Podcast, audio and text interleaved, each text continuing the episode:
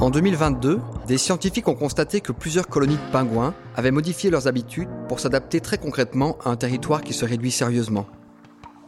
Aujourd'hui, de plus en plus de jeunes adultes commencent aussi à comprendre qu'ils devront changer d'habitude et dessiner une vie peut-être radicalement différente de celle de leurs parents. Feu sur la banquise est une série de podcasts qui donne la parole à des étudiants et des jeunes travailleurs. Ils étaient à l'arrêt dans leur parcours ou dans de sérieux questionnements sur leur choix face à un avenir anxiogène. La SBL Graine de Soie les a accompagnés pour les aider à mettre des mots sur leurs doutes, leurs peurs, leurs forces et leurs aspirations. Après des mois de réflexion collective, ils sont chacun et chacune partis à la rencontre d'un témoin lucide sur son époque et dont le quotidien professionnel s'adapte et tente de répondre aux crises que nous traversons.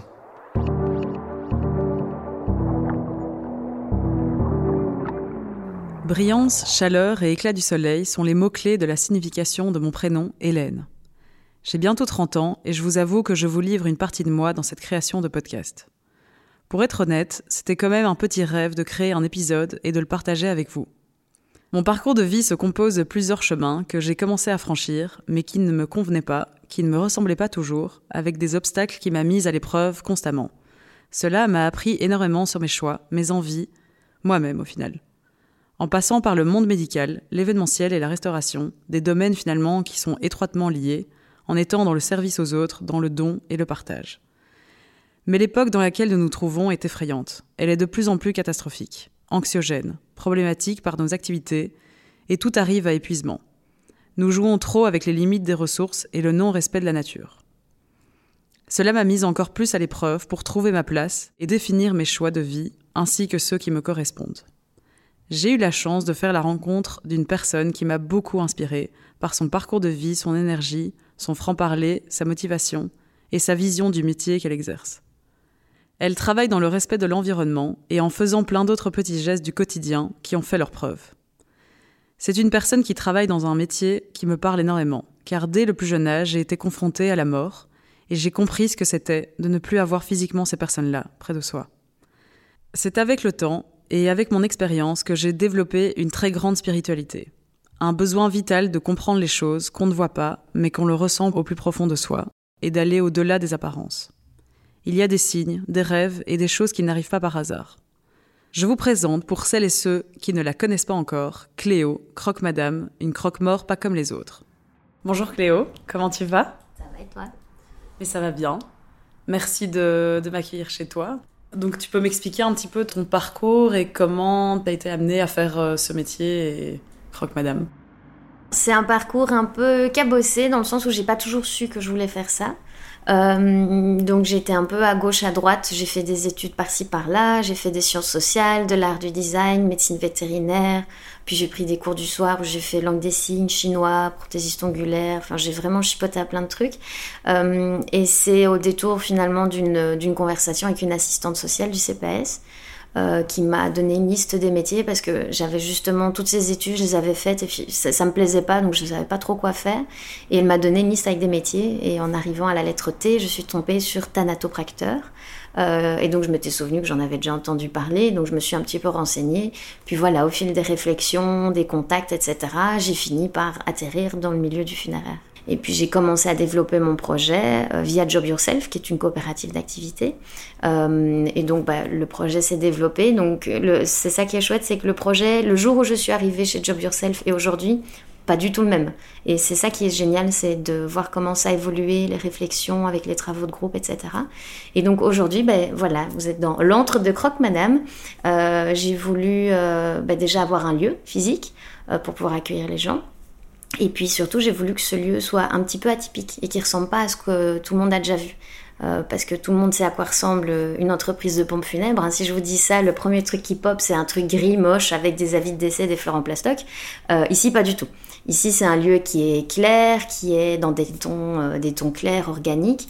Il y a des éléments qu'a priori on trouve pas chez un pompe funèbre, comme des petits articles des, des fabrications artisanales, un coin librairie aussi, toutes ces choses-là. J'ai vraiment voulu faire en sorte que le lieu pousse les gens à se poser des questions. Oui, c'est vrai que nous ne sommes pas dans un lieu classique et sinistre qu'on a l'habitude de voir dans la rue. Je lui ai demandé si elle avait un exemple de rituel qu'elle avait fait et qui l'avait marqué. En fait, j'ai organisé la cérémonie, c'était pour une jeune fille qui, euh, qui a eu une maladie, elle est partie assez, assez rapidement, donc c'était très inattendu. Et en fait, il y a une première partie, c'était une cérémonie au crématorium, c'était surtout pour la famille. Et puis après, les amis se sont retrouvés ensemble dans une forêt. Et ce moment, je l'oublierai jamais. Et en fait, ça sont vraiment les amis qui ont pris les choses en main. Moi, je, suis juste allée déposer l'urne et assister à cette cérémonie parce qu'ils m'ont convié à cette cérémonie. Ils m'ont même, ils m'ont même proposé de dormir dans la tente, dans le bois et tout. Je dis, mais désolé, je dois y aller, je trouvais ça génial.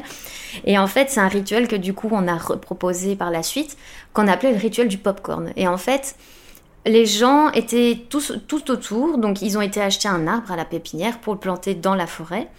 Euh, et tout le monde était autour, mais on était quand même vachement nombreux. Hein. Et euh, l'idée, c'était que chacun, chacune, pop comme ça, dise bah, un mot ou quelque chose que la personne défunte leur aura appris.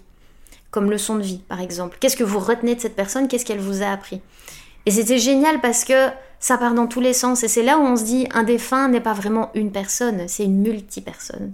Et donc on apprend à gauche, à droite, et on se dit, tiens, pour toi, cette personne-là, elle était ça, mais pour toi, elle était ça.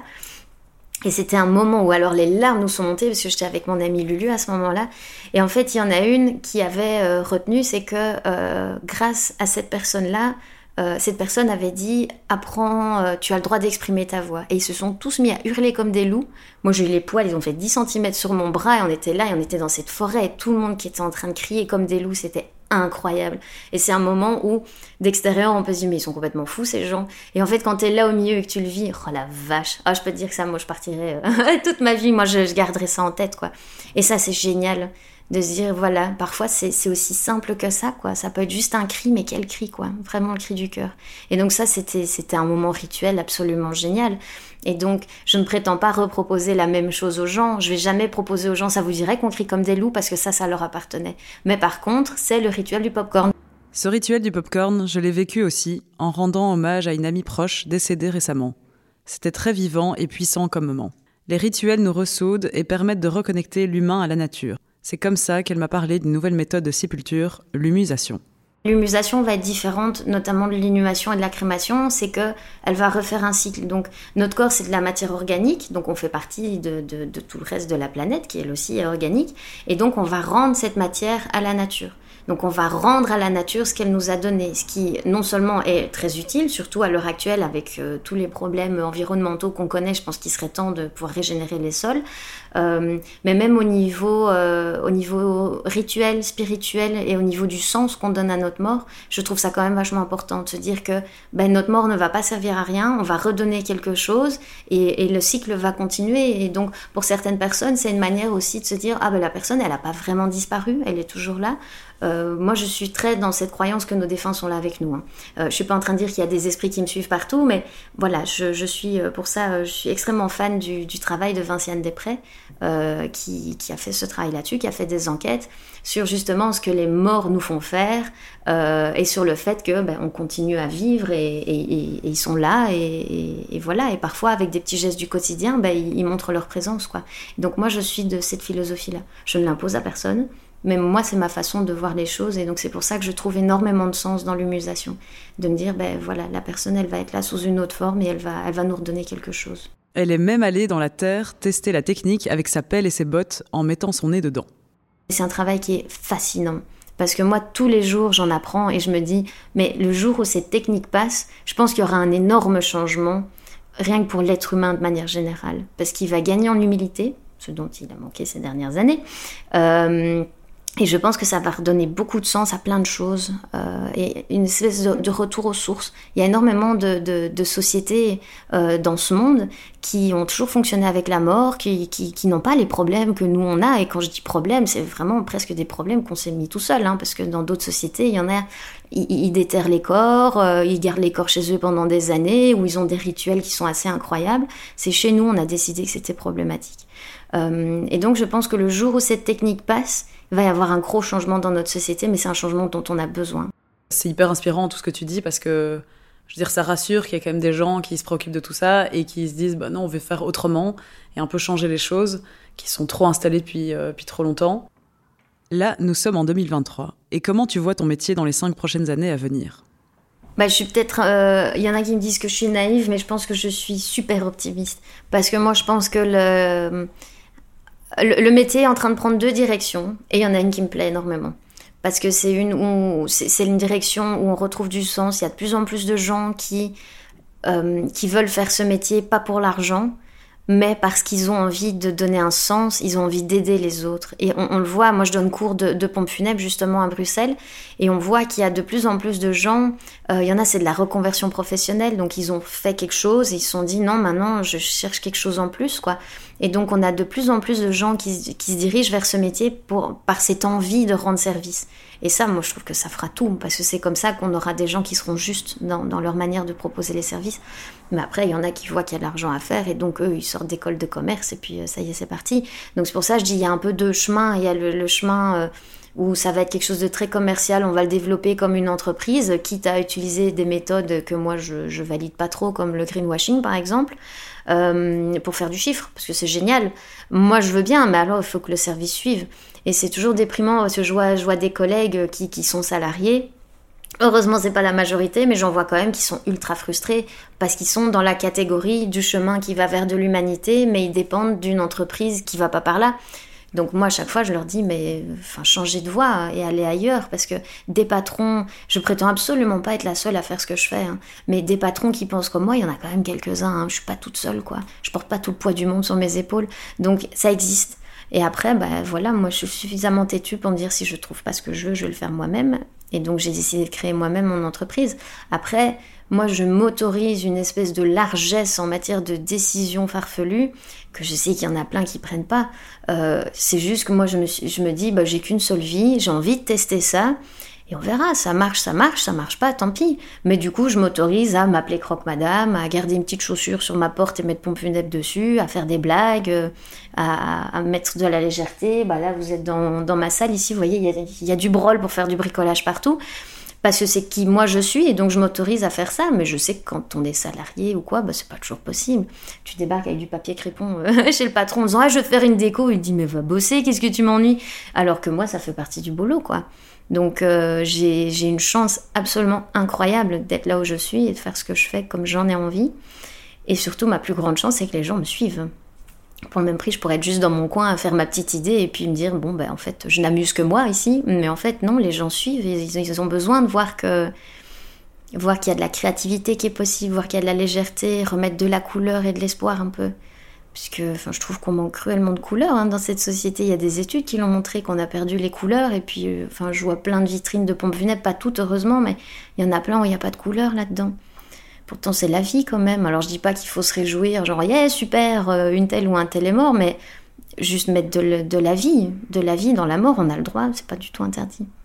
En tout cas, quand on rentre euh, et qu'on arrive devant ta, vitrine, ça donne envie de, rentrer et de discuter avec toi, ça c'est sûr. Et peut-être de venir croque-mort aussi, croque-madame. Mais euh, en tout cas, merci, merci beaucoup, merci de ton accueil et merci de ton partage. C'était super. Bah avec grand plaisir, toujours contente de papoter, tenir le crachoir, mais avec grand grand plaisir. Et voilà, chez moi il y a écrit entrée libre sur la porte, donc si quelqu'un veut juste rentrer faire la papote, euh, je suis là, je suis là pour ça. Voilà, il faut, faut en parler, il faut pas que ça devienne un lieu austère où on rentre quand on est obligé. Moi j'aimerais bien me dire que les gens rentrent parce qu'ils en ont envie. Je pense que vous avez entendu Vous êtes tous et toutes les bienvenus chez elle. Ah là là. Sacrée Cléo, une femme très inspirante et pleine de vie à la fois. Je la remercie profondément pour son combat et sa ténacité dans ce métier qui est tellement fondamental dans notre société. Donc go, allons-y, feu sur la banquise, comme le dit très bien ce projet. Grâce à lui, il m'a permis de la rencontrer et ainsi rendre plus concret ce sujet qui fait débat tout en étant encore un énorme tabou. Il y a l'espoir et cassons les codes de la société qui sont encore trop figés par nos peurs. Profitez de la vie, nous avons tout le reste du temps pour être morts. Feu sur la banquise est un projet de la campagne européenne Mind Changer 2023.